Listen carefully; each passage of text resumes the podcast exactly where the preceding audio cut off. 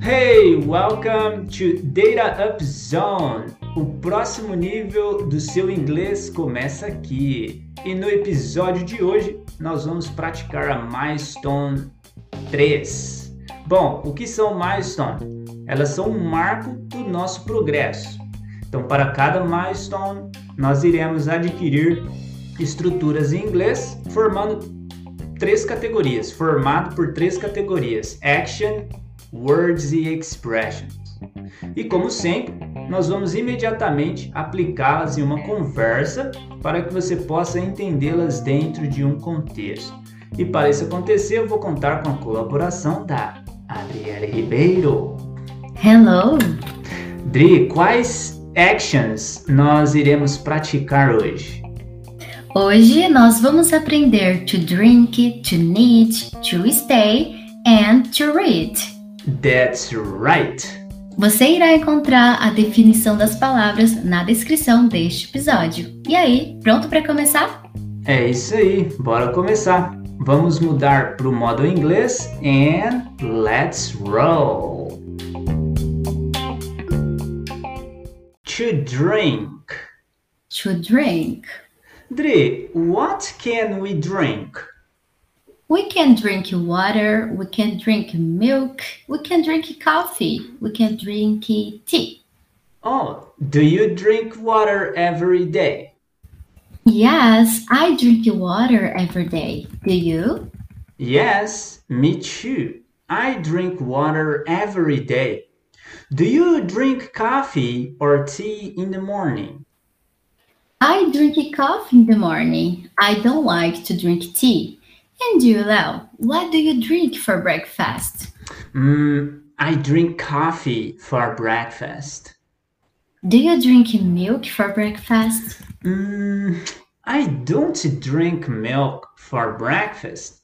Sometimes I drink milk in the afternoon. Sometimes, just sometimes. I like to drink tea at night.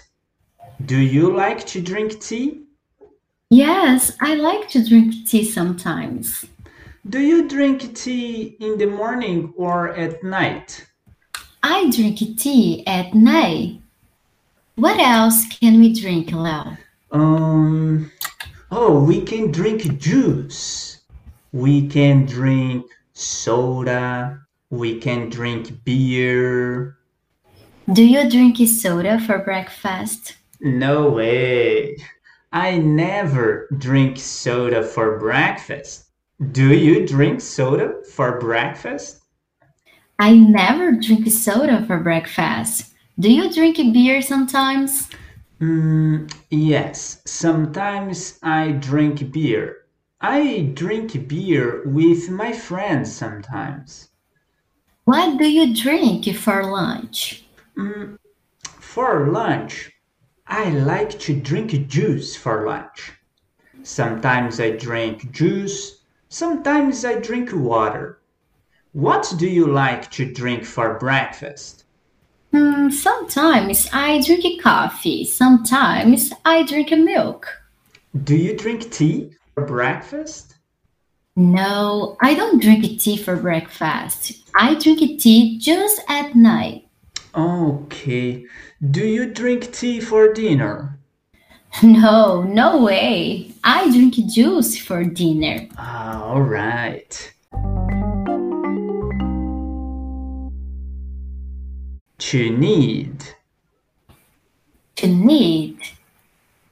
How can we use to need? Mm, I can say, oh, I need to drink. I need to drink water. I need help. I need help sometimes. Help, please. I need to work. I need to eat. I need to sleep. Hmm. Hmm, I see. Do you need to drink your water now? Yes, I need to drink water now. Do you need to drink water every day? Oh, yes. I need to drink water every day. Do you drink coffee every day? Yes, I need to drink coffee every day. Oh man, yes. I need to drink coffee every morning. And you, do you drink coffee every day? Nah, I don't drink a coffee every day. I drink a coffee sometimes. Do you need to work tomorrow? Mm, yes, I need to work tomorrow in the morning and at night. I don't work in the afternoon. Do you need to work tomorrow? Yes, me too. I need to work tomorrow. Oh, and do you need to work in the morning, in the afternoon, or at night? I need to work in the morning and in the afternoon. Hmm, I see. Now to read. I read and you read. Do you read? Yes, I read. So what can we read? We can read books, we can read magazine, and we can read newspapers. Oh, can we read letters? Yes, of course, we can read letters. Can we read emails? Yes, we can read emails. I read emails at work every day. What do you like to read, Lau? Hmm, I like to read books. Sometimes I like to read the newspaper. Do you read books at home or at work? I read books at home.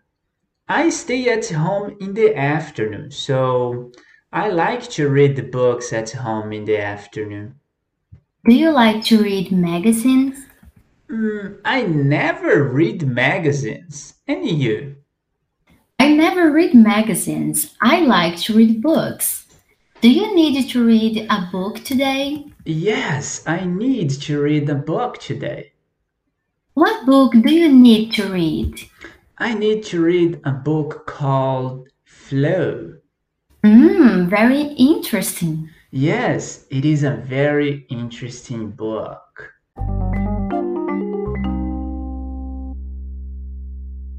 Now, to stay. Do you want to work tomorrow or to stay at home, Dri? I want to stay at home. So, you want to stay at home. Do you want to stay alone? No, I don't want to stay alone. Sometimes I like to stay alone, but tomorrow I want to stay with my family. Oh, okay. Do you like to stay with your family? Yeah, of course. I like to stay with my family. Do you? Yep, me too. I like to stay with my family. I like to stay with my friends. I like to stay with my brothers. Do you like to stay with your brothers? I don't have brothers, but I have sisters. So I like to stay with my sisters. Oh, I see. And do you stay at home in the morning?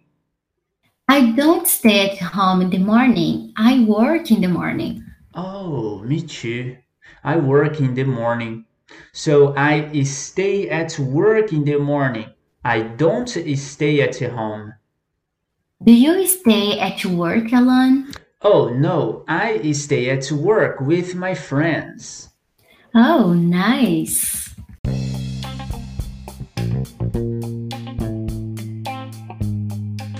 Alright, muito bem. Esse foi o nosso conteúdo de hoje e muito importante, não tenha receio de repetir este episódio quantas vezes necessária. Lembre-se que a repetição é um processo fundamental para a aquisição de uma língua e eu espero que você tenha gostado desse episódio.